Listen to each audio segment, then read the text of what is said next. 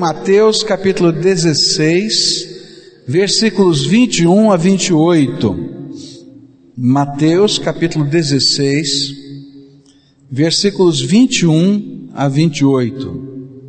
Eu vou estar lendo na versão da Bíblia na linguagem de hoje esse texto que diz assim: Daí em diante Jesus começou a dizer claramente aos discípulos: eu preciso ir para Jerusalém. E ali os líderes judeus, os chefes dos sacerdotes e os professores da lei vão me fazer sofrer muito. Eu serei morto e no terceiro dia ressuscitarei. E então Pedro o levou para um lado e começou a repreendê-lo, dizendo: Que Deus não permita isso nunca vai acontecer com o Senhor. E Jesus virou-se e disse a Pedro: Saia da minha frente, Satanás. Você é como uma pedra no meu caminho para me fazer tropeçar, pois está pensando como um ser humano pensa e não como Deus pensa. E Jesus disse aos discípulos: Se alguém quer ser meu seguidor, esqueça os seus próprios interesses, esteja pronto para morrer como eu vou morrer e me acompanhe. Pois quem põe os seus próprios interesses em primeiro lugar nunca terá a vida verdadeira, mas quem esquece a si mesmo por minha causa terá a vida verdadeira. O que adianta alguém ganhar o mundo inteiro? Mas perder a vida verdadeira, pois não há nada que poderá pagar para ter de volta essa vida. Pois o Filho do Homem virá na glória do seu Pai com os seus anjos e então recompensará cada um de acordo com o que fez. E eu afirmo a vocês que isto é verdade. E então, e estão aqui algumas pessoas que não morrerão antes de verem o Filho do Homem vir como Rei.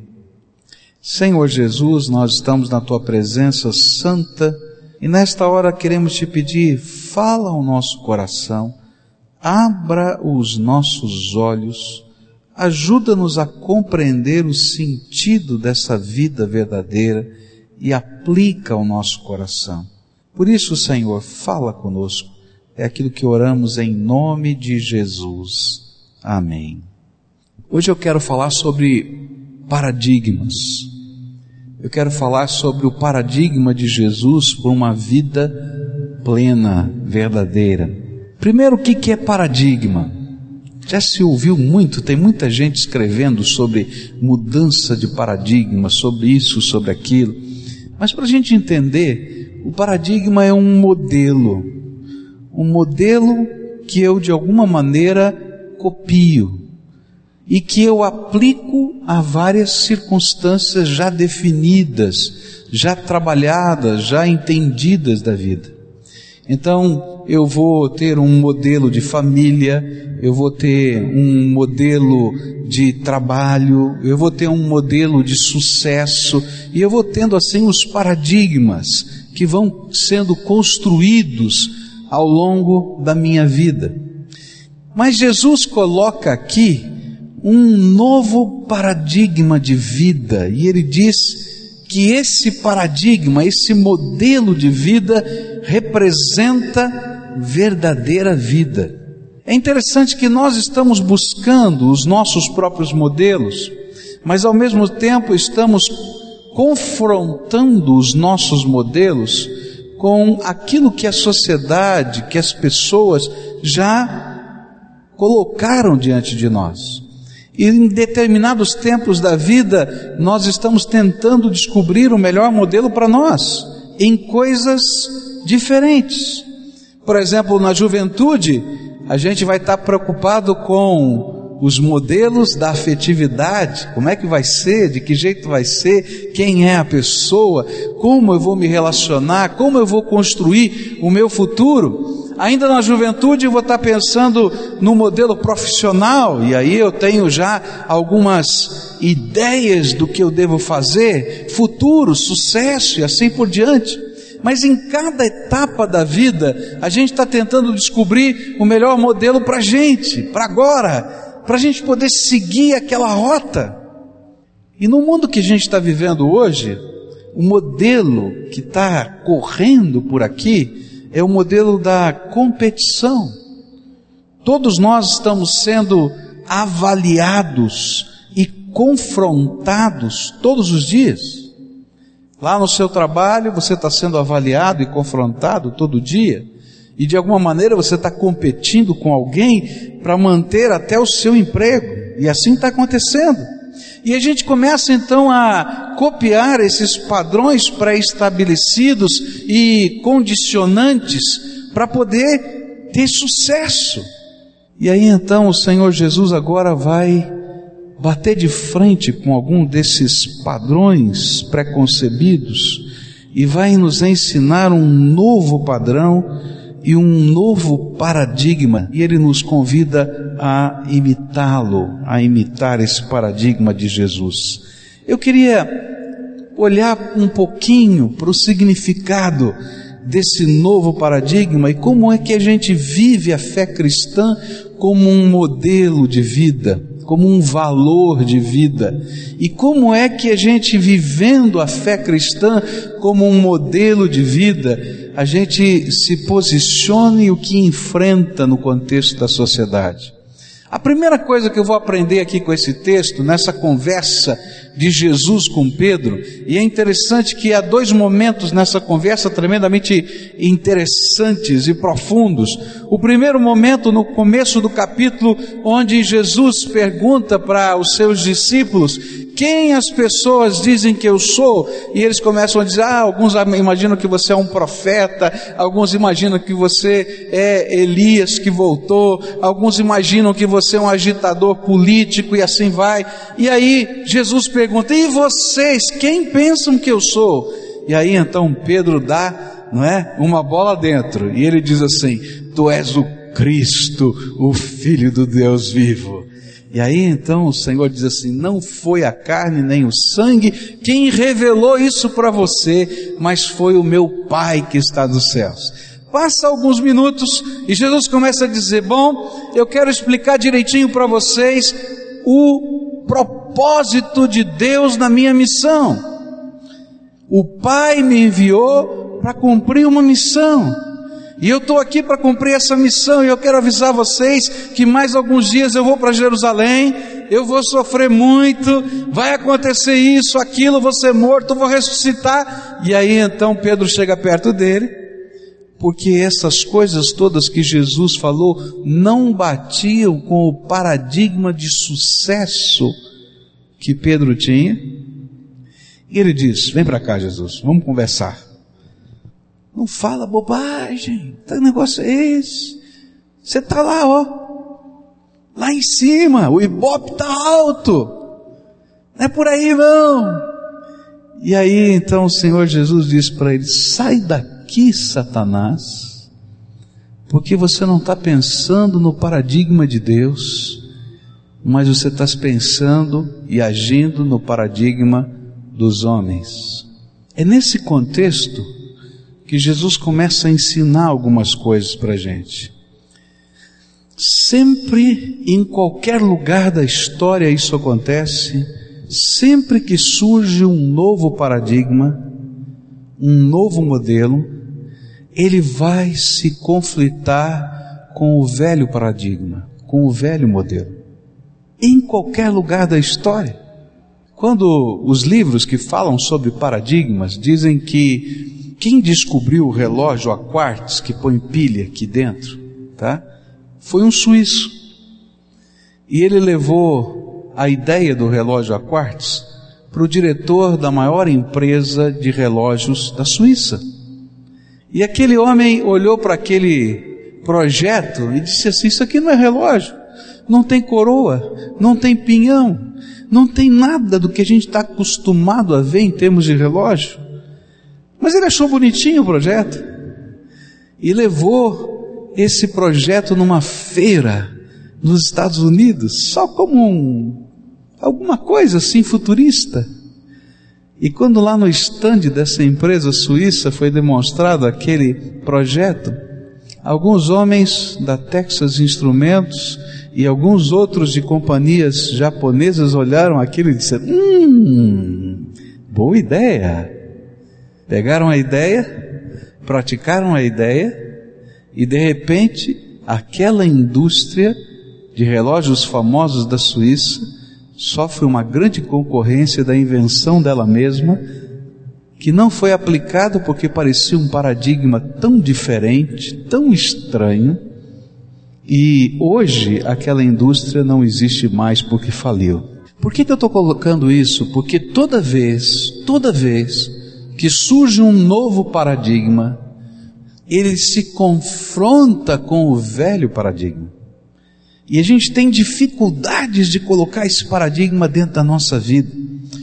Quando Jesus começou a falar que o propósito dele não era ser o homem mais bem-sucedido da terra, que o propósito dele não era ter uma popularidade marcada e demarcada na sociedade, que o propósito dele não era um propósito político, econômico, mas que o propósito dele era resgate, salvar pessoas, e que esse salvamento de pessoas implicava num sacrifício vicário, dele morrer por estas pessoas, de tomar o lugar por elas. Isso parecia um paradigma tão estranho, tão maluco, que o próprio apóstolo Pedro não o reconheceu.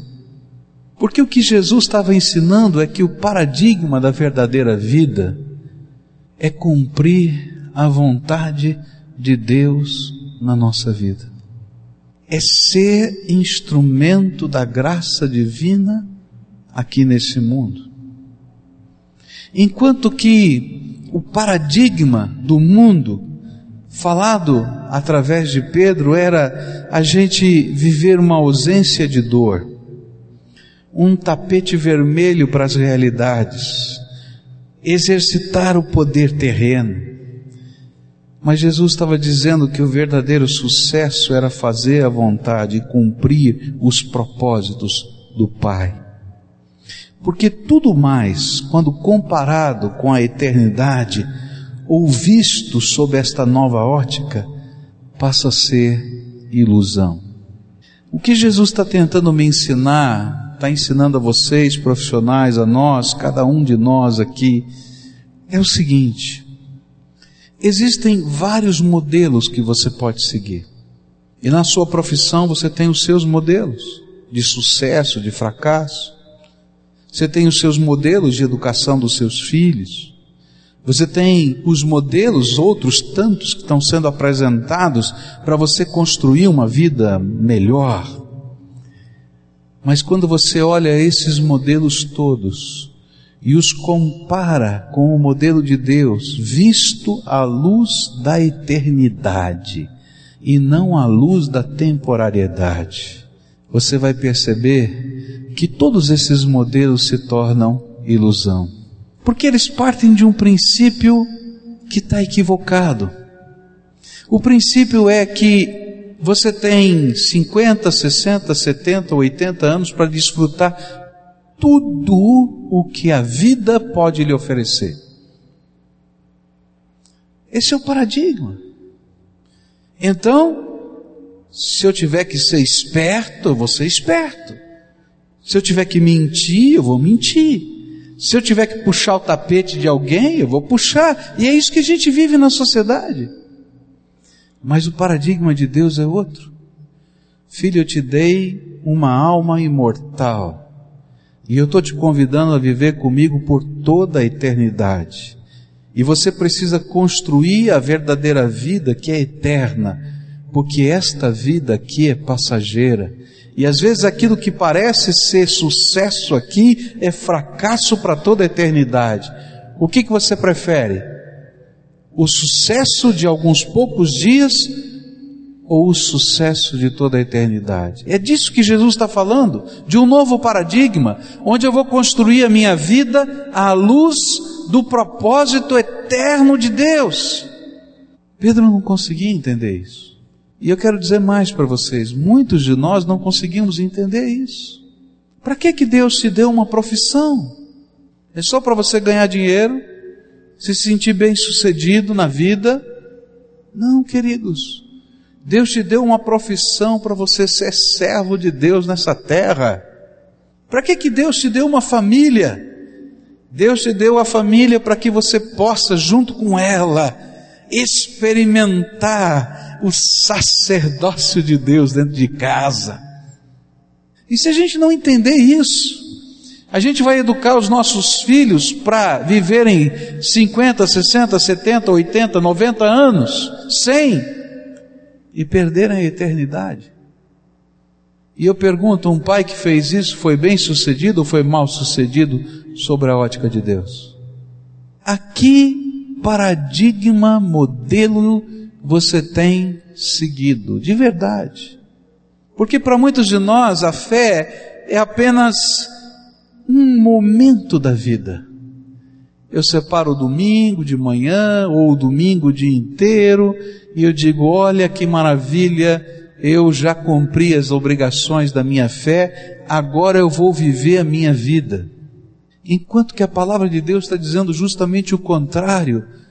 A minha vida é vivida pela fé para a glória de Deus, porque a verdadeira vida ainda está chegando.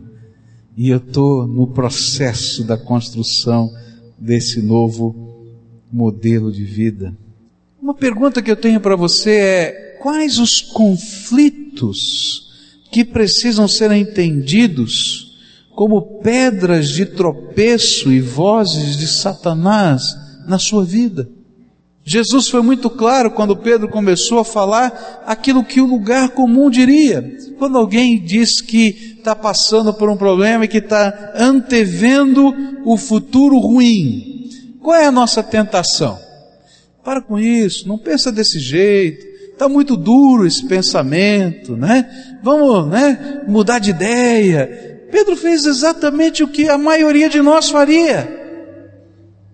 Jesus olha para ele e disse assim: Olha, Pedro, sai daqui primeiro, Satanás, porque você está falando, a voz que eu estou ouvindo não é de Pedro, é de Satanás. E você hoje se tornou pedra de tropeço, algo que me dificulta chegar no meu projeto. E minha pergunta para você hoje é: que? Quais conflitos você tem no seu coração para implantar o verdadeiro paradigma? A minha missão, não importa a minha profissão, não importa nada, é honrar o nome do Senhor nessa terra é fazer com que a glória de Deus alcance mais vidas e mais corações. É ser instrumento do resgate de Deus. É construir uma vida que tenha significado eterno para mim e para os outros.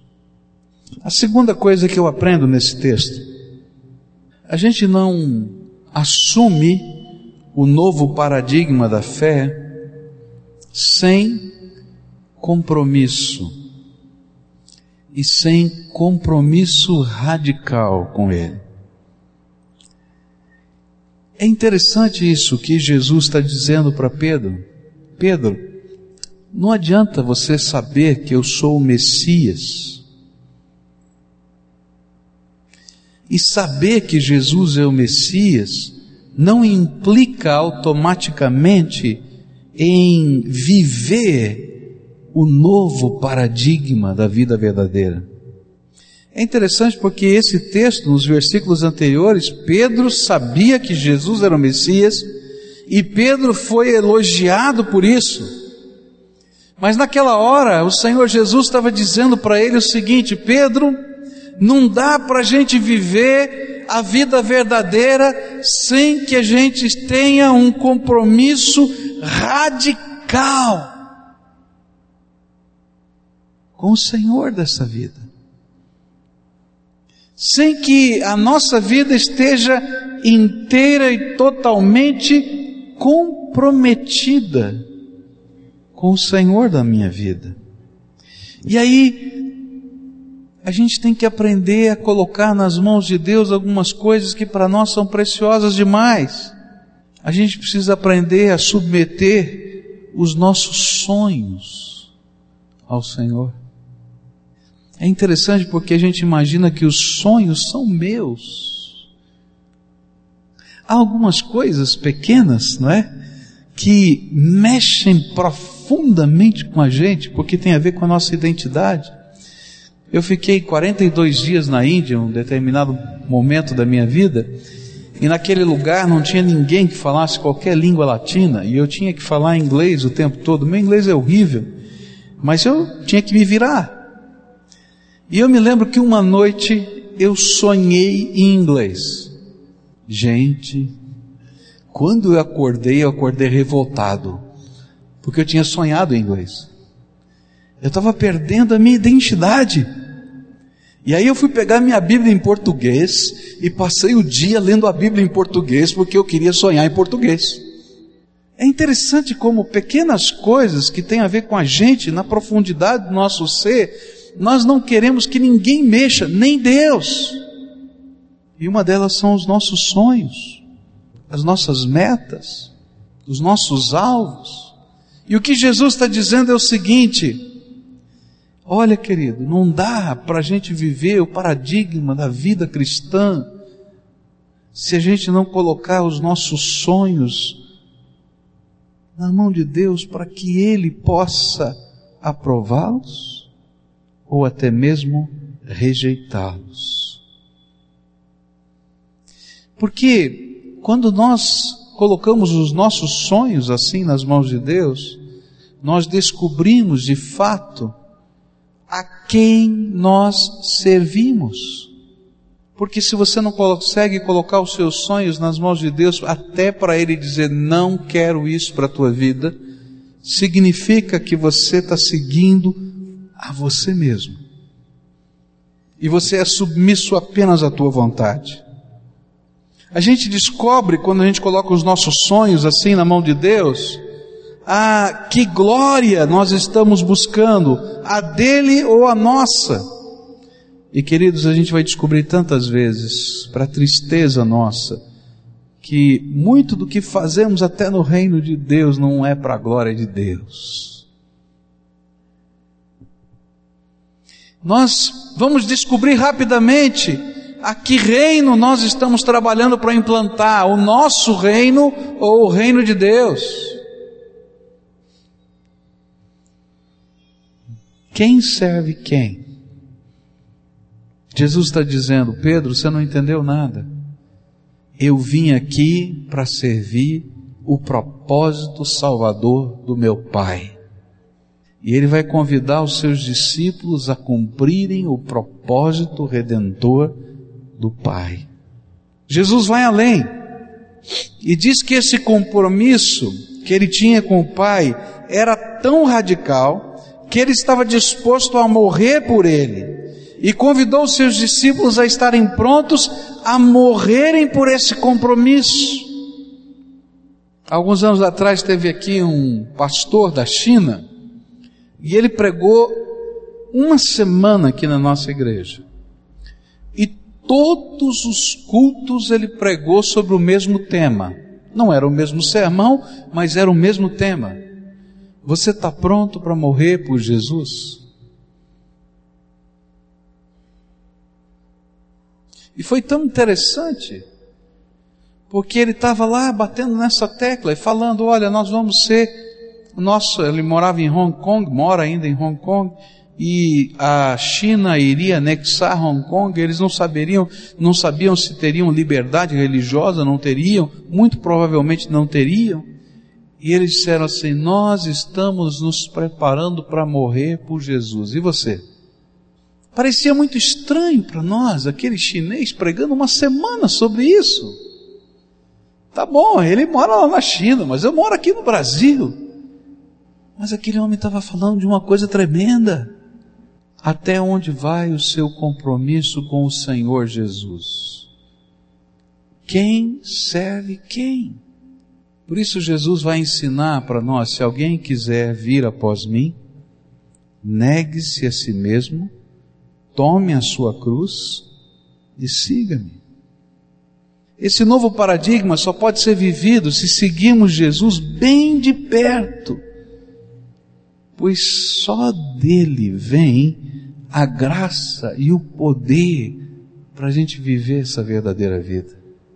Martin Luther King foi entrevistado uma vez por um repórter e esse repórter olhou para ele e perguntou assim: Dr. Martin Luther King, o senhor não se considera um radical?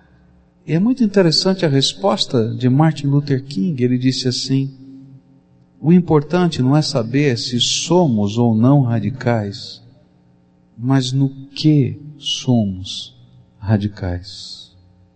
Jesus nos convida a sermos radicais com Ele, para a glória dEle, para cumprir o propósito dEle.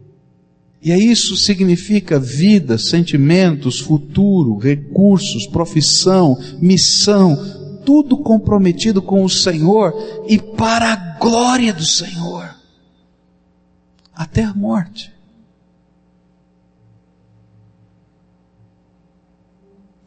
Estava fazendo conferência e o pastor daquela igreja onde eu estava pregando me convidou para fazer uma visita.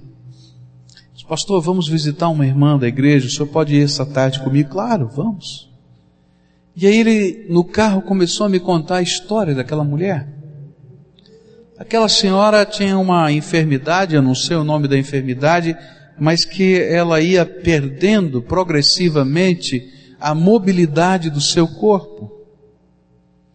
E ela já estava num estado avançado dessa doença, e ela vivia deitada numa cama e só funcionava a cabeça.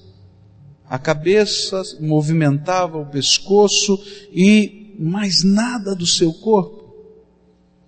E ela era uma irmã muito querida na igreja. E aquele pastor estava indo levar algo que ela tinha pedido à igreja. Ela tinha mandado um recado à igreja pedindo que lhe permitisse que lhe desse de presente um aparelho que, conectado ao telefone, através de comando de voz, ela pudesse discar os números e falar com as pessoas. E aí a pessoa perguntou, mas para que que você precisa desse equipamento? E ela disse assim: Eu vou pegar a lista telefônica e quando o meu pessoal sai de casa, para trabalhar, eles vão colocar na minha cama essa lista telefônica e eu vou ligar número por número daquelas duas páginas que eu consigo ver. E vou me apresentar como serva do Senhor para orar por aquele que atendeu o telefone. Essa vai ser a minha missão até Jesus me levar.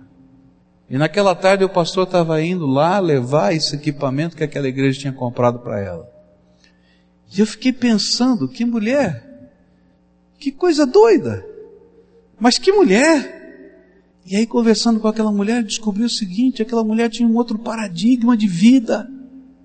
Sabe qual era o paradigma dela? Ela sabia que a sua verdadeira vida era a eternidade. E que enquanto ela estivesse aqui, ela estava só de passagem para servir o seu mestre e glorificar o seu nome e que uma cama e uma doença não poderiam roubar dela o privilégio de servir ao seu Senhor. Aí a gente vai lendo a história e vai descobrir que esses discípulos que participaram dessa conversa conseguiram entender o sentido disso tudo. E a gente vai descobrir o apóstolo Pedro literalmente sendo martirizado numa cruz de ponta cabeça, porque ele não se achava digno de morrer da mesma maneira como o seu Senhor havia morrido crucificado. O apóstolo Paulo decapitado por Roma, mas ninguém podia deter a mensagem desse evangelho. E essa mensagem chegou até nós porque houve no passado homens e mulheres que entenderam o sentido da sua vida. Servia Jesus até a morte. Porque a verdadeira vida é muito maior do que esses 50, 60, 70 anos que a gente vive, do que a profissão, do que o diploma, do que o dinheiro que está no banco, do que a casa que eu posso comprar, até a morte. Por fim, viver esse novo paradigma tem consequências presentes e eternas. Deus recompensa aqueles que vivem esses paradigmas. Eu acho tremendo que a Bíblia fala.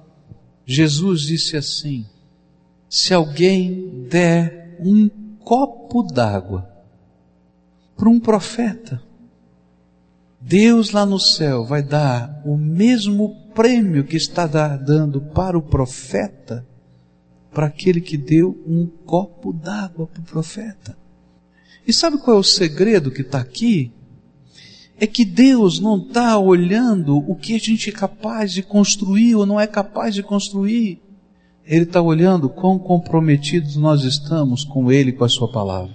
Se Deus disse para o profeta, vá lá e faça isso, e ele fez, não importa o resultado disso, importa que ele fez.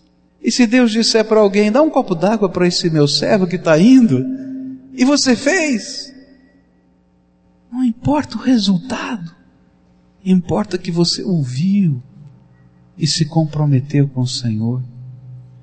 O que a palavra de Deus vai nos ensinar é que a vida verdadeira não é construída pelos nossos paradigmas de sucesso ou fracasso, mas a vida verdadeira, a vida eterna, é construída pelo nosso compromisso radical com o Senhor Jesus. E na medida em que nós temos esse compromisso radical com Jesus, aquilo que obstrui a nossa visão cai. E nós descobrimos que a vida que Deus nos deu é eterna. E que aqui estamos construindo a nossa eternidade. E vida eterna começa aqui porque caminhamos com Jesus, mas não termina aqui nem termina na sepultura. E não está limitada ao sucesso ou ao fracasso que as pessoas possam acreditar a nós. Porque todo o sucesso desse mundo não pode ser comparado à eternidade que Deus preparou para nós. Porque todo o dinheiro desse mundo não pode comprar a eternidade do céu.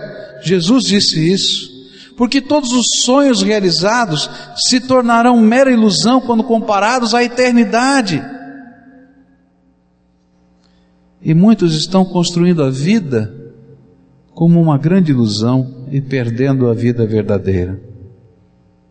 Nessa manhã eu vim aqui desafiar você a mudar de paradigma.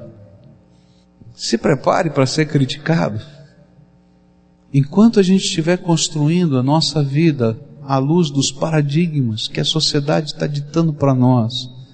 A gente está naquilo que a Bíblia chama em Efésios, no curso desse mundo, controlado pelos principados e potestades, capítulo 2 de Efésios. Mas quando eu tenho a coragem de dizer para Jesus, eu quero ter um compromisso radical contigo, quero construir a minha vida segundo os teus valores. Eu quero ser um pai de família que educa os seus filhos segundo os valores do reino. Eu quero ser um marido, uma esposa que vive o amor segundo os propósitos escritos na palavra de Deus. Eu quero ser alguém que usa profissão para a glória de Deus e para construir o reino. Eu quero ser servo de Deus. Alguns Deus chama para serem pastores e missionários, mas a Bíblia nos diz que Deus nos chamou a todos, indistintamente, para sermos seus servos e testemunhas do reino eterno de Deus. Queria convidar você a tomar uma decisão séria, muito séria, que tem custo tem custo. E esse custo não vai ser pago em moeda corrente, vai ser pago com seus sonhos, vai ser pago com seus valores, vai ser pago com as suas metas, onde você vai dizer: Senhor, tu tens uma missão para mim. E eu quero te servir do jeito que o Senhor quiser, da maneira que o Senhor quiser. Alguns, Deus vai falar coisas estranhas, como por exemplo, o homem que deu e doou o primeiro Volkswagen, logo depois da Segunda Guerra Mundial, a um homem chamado André, que Deus o chamou para distribuir Bíblias numa ala do mundo que naquela época era fechada para o Evangelho, porque estava atrás da chamada cortina de ferro. Um dia esse homem estava orando, ele não era um homem rico, numa Holanda que estava sendo reconstruída depois da guerra, e Deus falou para ele assim: Você vai viajar 40 quilômetros, vai procurar na cidade de tal um homem chamado André, e deu para ele essa dica e ele vai e encontra e diz assim: e você vai ensiná-lo a dirigir, porque ele não sabe dirigir. E ele vai então toda semana até aquele lugar para ensinar o André a dirigir. E quando o André aprendeu a dirigir, ele está orando outro dia e Deus diz assim: pega o teu carro, o único carro que você tem, e dá para o André porque esse carro vai levar a minha palavra a lugares que você nunca vai poder ir. E aquele homem vai e entrega o carro. Eu tenho certeza que naquele tempo algumas pessoas olharam para ele, porque ter um carro logo depois da Segunda Guerra Mundial, gente, era algo tremendo. Você é louco, você nem conhece esse homem. Mas a Bíblia diz que o mesmo prêmio que o André terá na presença de Deus por distribuir Bíblias em tantos países do mundo, o dono daquele Fusquinha vai ter. Sabe por quê? Porque o André e ele ouviram a voz do Espírito e se comprometeram tem custo, mas vale a pena. Vale a pena. Vale a pena. Vale a pena aqui. Vale a pena. Porque eu sei em quem tenho crido. E vale a pena para sempre e para toda a eternidade. Eu queria convidar você a mudar de paradigma hoje deixar Jesus ser o Senhor da tua vida, ensinar você a viver segundo os propósitos dele, ensinar você a trabalhar segundo o propósito dele, ensinar você a escolher o seu parceiro para viver, para casar-se segundo os propósitos dele, a educar os seus filhos segundo os propósitos dele. Uma entrega radical, total, absoluta, porque Jesus terá de ser o dono da tua vida, do teu coração, dos teus sonhos, dos teus bens, de tudo, tudo. E está disposto a fazer uma entrega radical, toda a tua vida, toda a tua vida, toda a tua vida, dores, e alegrias toda a tua vida, num ato de consagração, de entrega, de dizer: Jesus, eu te conheço como Messias. Mas isso ainda não é tudo. Eu quero me comprometer até a morte com o Senhor e com o teu reino. Se o Espírito de Deus está falando com você, vamos orar juntos e dizer: Senhor, eu estou aqui. Sonhos, projetos, coração, sucessos, perdas, tudo, tudo, tudo. É um novo paradigma paradigma dos servos do Senhor Jesus. É um novo paradigma. Família, do teu jeito, Senhor. Relacionamentos do teu jeito, Senhor. Para a tua glória, Senhor. Porque sem isso, não tem nada, não sobra nada, não sobra nada. Para a tua glória, Senhor. Só para a tua glória. Só para a tua glória. Ensina, Senhor, a viver a tua vida ou a vida verdadeira, como diz a Escritura, para a glória do Senhor, para a glória do Senhor.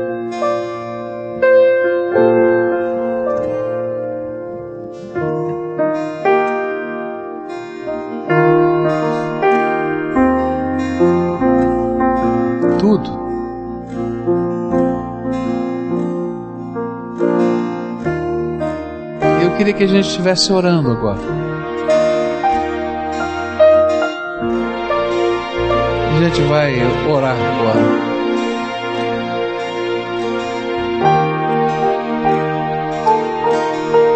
Lembra da primeira pergunta?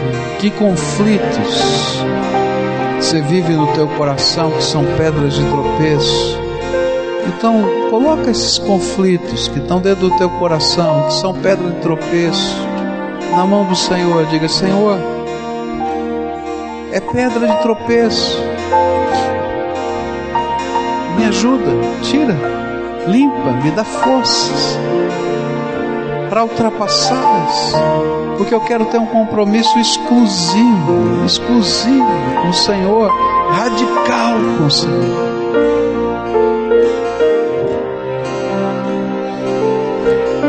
Pede para Ele mostrar os propósitos que Ele tem para você. Você conhece os propósitos que você tem para você mesmo, mas agora mudou o paradigma. Quer saber qual é o propósito que Deus tem para a tua vida? Então fala para Ele, Senhor, eu preciso ouvir a tua voz. Se o Senhor falar comigo, estou disponível. Então fala, me mostra, me revela. Queridos, Deus fala tremendamente, tremendamente. Senhor Jesus, aqui está um povo que é teu, amado do Senhor. Um povo que o Senhor tem propósitos. E um povo que está dizendo para o Senhor, de livre vontade, por fé, Jesus, eu quero viver segundo o paradigma do céu. E eu te peço, Pai, em nome de Jesus, vem e auxilia. Coloca o teu Espírito Santo para guiar, para mostrar. E a hora, Senhor, que vier medo, porque o medo faz parte da nossa natureza, que a gente possa sentir a boa mão do Senhor nos abraçando e dizendo: Eu estou contigo todos os dias até a consumação dos séculos. Pai, na hora que houver críticas, porque elas virão, que a alegria da tua aprovação esteja no nosso coração e que a gente possa estar fazendo por prazer de andar com o Senhor.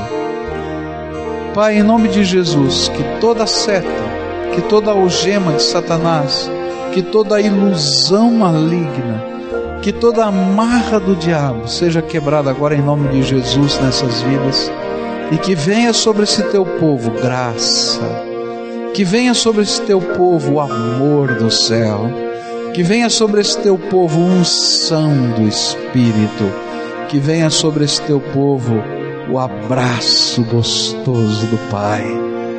Fica com eles, fica com eles. É aquilo que eu oro em nome de Jesus.